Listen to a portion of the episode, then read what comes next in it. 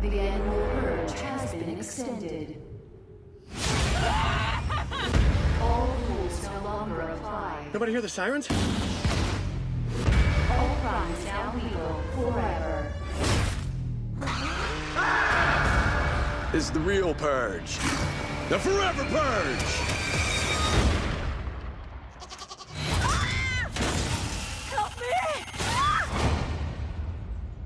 Bienvenidos a una nueva reseña de parte de Ariel Feliciano de AP Network, Fernando Reyes, de Cine Filiando. Aquí estamos listos para hablar de otro de los estrenos que tuvimos la semana pasada, los cines dominicanos, de La Purga por Siempre, de Forever Purge.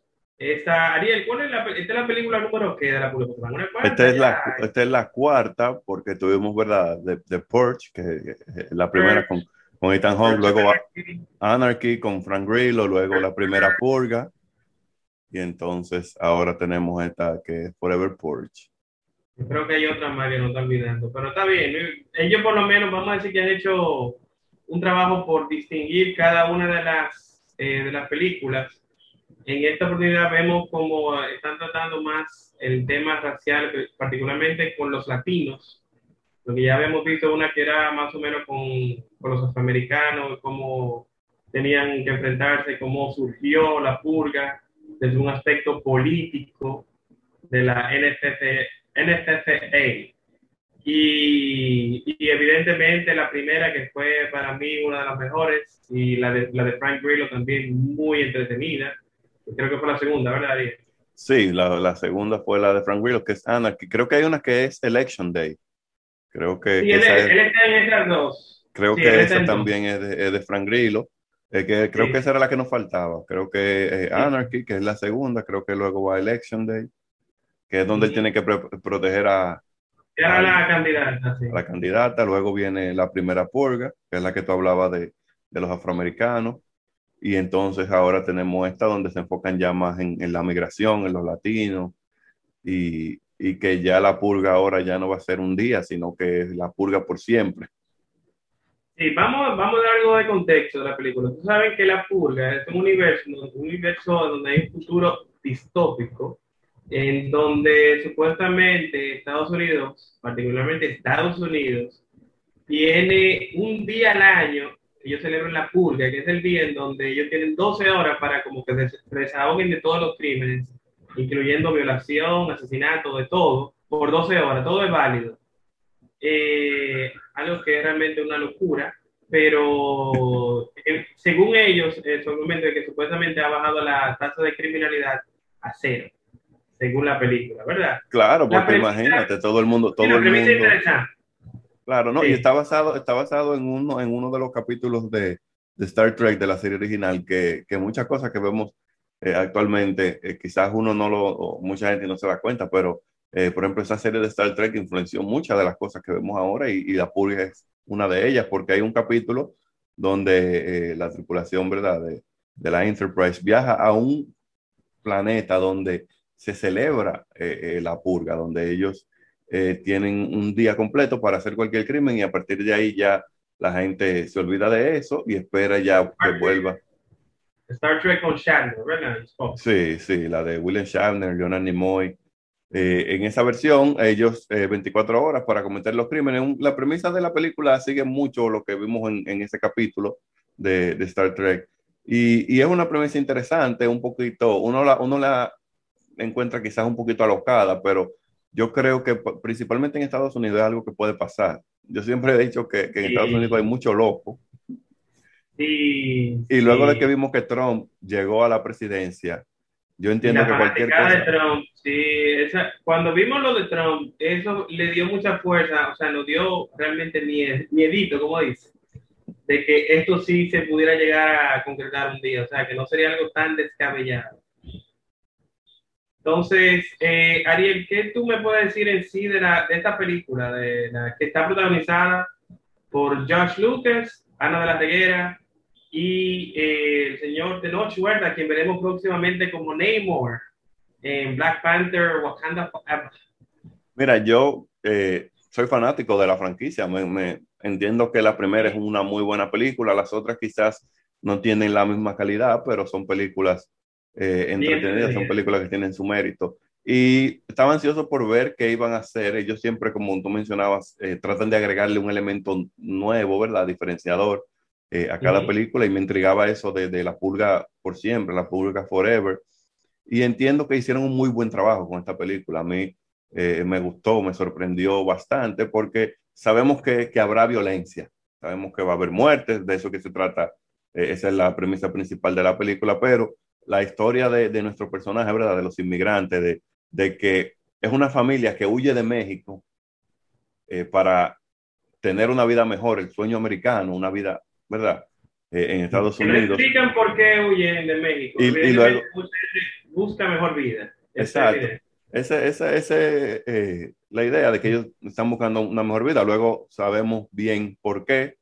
Y entonces, básicamente, tienen que intentar regresar a México porque las cosas en Estados Unidos no son lo que, la, lo que ellos creían. Y, y es interesante cómo, cómo, ellos tratan ese tema, que mucha gente ha tenido que hacer eso, de que se va de su país en busca de una mejor vida, quizás las cosas no funcionan eh, eh, allá ah, en Estados de Unidos. De Guatemala a Guatepeor. Exacto, y tienen que volver, como dicen, con el rabo entre las piernas. Y me gustó mucho cómo, cómo trataron esa historia, cómo trataron el tema de que el jefe de, de, de, uno de ellos era racista y luego eh, tuvo que eh, Hubo un arco interesante. El, exacto, el escudarse, escudarse sí. en ellos para, para poder sobrevivir. ¿Cómo explicaron el hecho de que ellos sabían manejar las armas? Porque regularmente aquí todo el mundo sabe manejar armas y nunca te dicen nada, pero sí. aquí le buscaron aquí una justificación.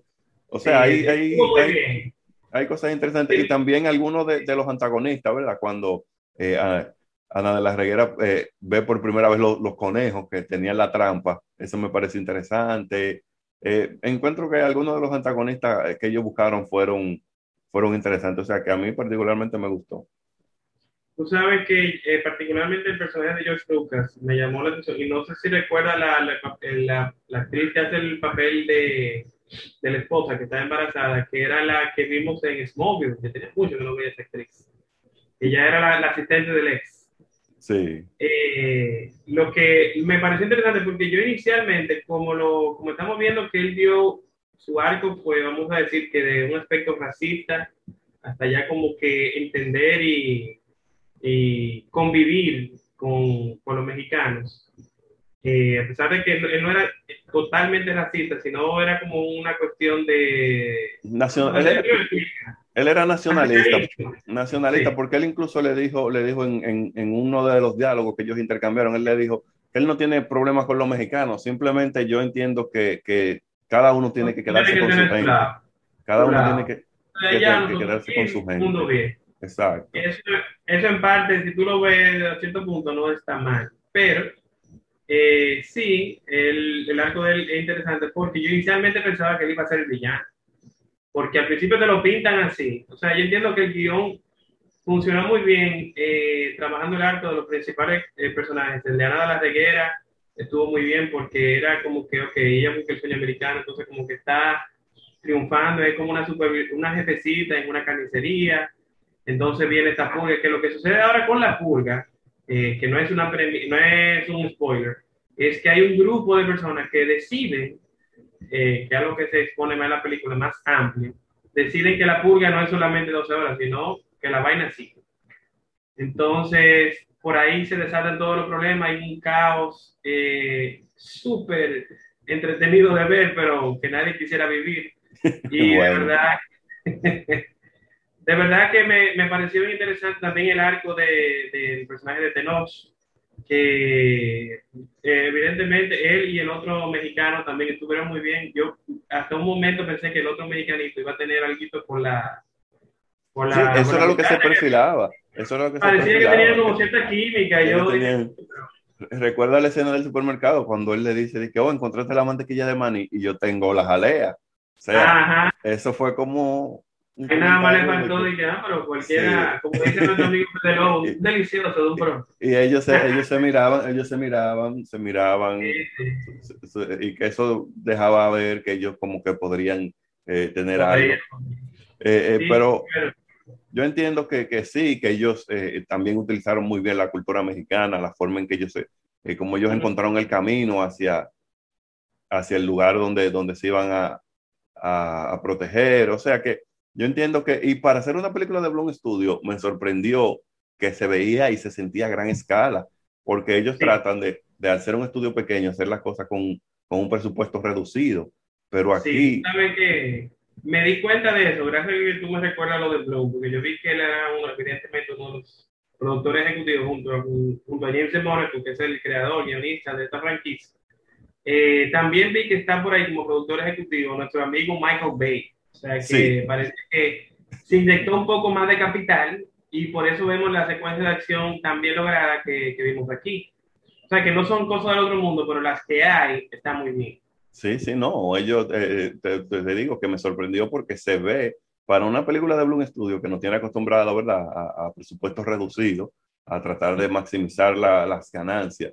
Yo dije, Sí. se ve, se ve diferente, se ve eh, mejor trabajada, se ve que hubo una inversión mayor en, en- en este proyecto. Y yo entiendo que es la primera parte de un plan que ellos tienen para algo más interesante, eh, de que ellos van quizás eh, a continuar esta misma historia, de que la purga se queda y hay un grupo de, de norteamericanos, ¿verdad?, que quieren entonces combatir a, a esas personas y volver a, a lo que era antes y entonces eliminar la purga definitivamente, porque ellos vieron que eso es lo que le está dando cabida a, a los que tienen problemas Para, mentales. que los locos se suelten. Exacto, entonces van a tener que volver a- al sistema de, de penitenciario, el sistema de prisiones y eliminar entonces eh, la purga. Yo entiendo que ellos pueden sacar de aquí por lo menos una o dos películas más.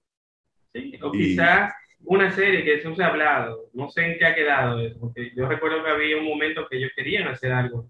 Sí, Una ellos querían hacer una, una serie de televisión. Yo creo que era basada en, en- en el pasado, luego de, de la primera purga. Eh, pero yo entiendo que, que ellos pueden sacarle una o dos películas más a, a esto, a esta historia y entonces cerrar ahí, porque tampoco ellos pueden darse el lujo de, de saturar a la gente. Ellos Sí, hasta ahora, Un saludo, un saludo a Diesel. hasta ahora han hecho un buen trabajo tratando de mantener la franquicia fresca, diferente, ¿verdad? Hablamos de que cada película tiene algo, tiene eh, su cosita, que las diferencias de la anterior, pero va, va a llegar un punto en que se va a volver ridículo, como Rápido y Furioso, y entonces eh, entiendo que ellos tienen que buscar la forma de cerrar por la puerta grande y, y no saturar a la gente. Sí, tú sabes que otra cosa que me llamó la atención, que la- a pesar de que esta película no, no va a haber grandes actuaciones, me gusta como el tratamiento que le dieron al personaje de Ana de la Reguera, porque Ana de la Reguera ahora parece que se está destacando como este action female star, o sea, como esta estrella de acción de, femenina, que le ha ido muy bien, le fue muy bien en Army of the Dead, aquí le fue mejor incluso, yo entiendo, Sí, sí, tomando en cuenta su, su que sí, vamos a decir que cumple su necesidad dramática eh, la- y la ponen bien over, como dicen en la lucha libre. Eh, y me gustó también eh, como trataron el personaje, o sea, te digo, todo el mundo como que tuvo un arco bien logrado. Eh, el de Tenoch eh, me, me encantó como ese pequeño spoilercito, como él termina con el villano que tienen que enfrentar al final. ajá. Esa línea que le dice, traduce eso, pendejo. eso me recordó eh, como la escena de, de, Matrix, donde Trinity le decía de que dodge this. ¡Pam! O sea, eso quedó realmente bien épico. Y entiendo que esta película vale mucho la pena ver, es bien entretenida, evidentemente no apta para menores de edad, pero sí es una película de acción eh, con cierto, cierto horror. Tienen un- uno que otro jump scares, pero son cositas muy, muy leves. Sí, no, ya no es tan, no es tan suspenso, terror como vamos a decir la primera, ¿verdad? Que, Tiene elementos de eso, pero pero, tiene, tiene sus sus pequeños elementos, pero es más, más acción, eh, tiene Ujú. sus cositas de drama, tiene sus cositas de suspenso, pero Es sabemos más que, que un thriller de acción. exacto, que lo, lo principal ahí eh, es la acción y, y esa lucha por sobrevivir, que entiendo que, que le funcionó para, para esta historia. Y te dije que la, la, si ellos quieren hacer algo realmente interesante para la próxima entrega, tienen que reunir esos, esos otros integrantes de las otras películas, por lo menos a Grillo, no sé si tan que, que no entiendo. que regresara Frank Grillo. Exacto, que no sé, no entiendo por qué no, no lo haría Ethan Hawke, pero quizás un Ethan Hawke, un Frank Grillo, y entonces eh, juntarlo con el elenco de esta película y podrían hacer algo ahí interesante ya, como Bien, Eh, rápidos y furiosos. exacto. La familia. cerrar el círculo, unir la familia. Ariel, ¿qué más podemos hablar de esta película antes de que concluyamos esta reseña de The Purge Forever, la purga por siempre? Nada, a la gente si le gustan la- las películas de acción, eh, esta es una película eh, que vale la pena. Entiendo que, que de lo que hemos visto este año, ¿verdad? Que eh, ha sido un año golpeado, es una de, de- de las más entretenidas dentro de, de ese género de acción, que Sí. no es de, de Hitman Bodyguard, que ya hablamos de ese clavo, Ah, pero es una, sí, es una de, la- de las mejores de, de acción que hemos visto, por lo menos en lo que va de este año, así que eh, véanla y, y denle una oportunidad. Sí. Una película que vale la pena tratando, el, eh, evidentemente una cinta cargada de acción, adrenalina, es, sí, evidentemente algo de suspenso, eh, con un contexto racial y social eh, bien definido y bien, eh, bien desarrollado. O sea, que es una película que yo entiendo que también recomiendo. Yo le daría un 4 de 5, no sé cuánto le darías tú. Yo podría, podría darle un, un 4 de 5 también. Y mira, y un comentario que, que voy a hacer para finalizar.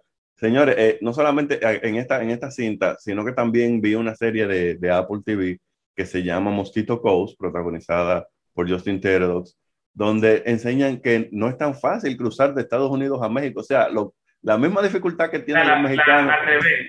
para, para cruzar hacia, hacia Estados Unidos. También la tienen los, los norteamericanos hacia México en caso de que la frontera, ¿verdad? Eh, algún día lo cierre. Y, y es difícil cruzar ese, ese desierto y aún así hay gente que lo hacen y que sobreviven. O sea que eh, esa gente son, son fuertes, esas personas que hacen eso. Definitivamente, eh, bueno, algo que se ha retratado en diferentes películas. Recordamos la película del hijo de, de Cuarón, de Jonás Cuarón. Sí, Muy buena, muy buena esa película, vale la pena. ¿Cómo era que se llamaba? ¿Te recuerdas? Desierto, creo que se llamaba. Sí, sí, sí, con nuestro amigo Negan, eh, Jeffrey Dean Morgan, era el villano ahí, tremendo villano ahí.